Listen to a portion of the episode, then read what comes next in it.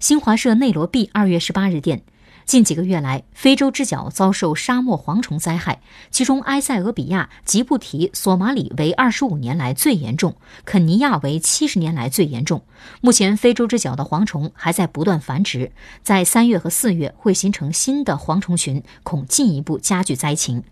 蝗虫肆虐令地区国家的粮食安全和经济发展面临严峻挑战，国际社会急需采取有力措施，共同应对蝗灾，避免人道主义危机。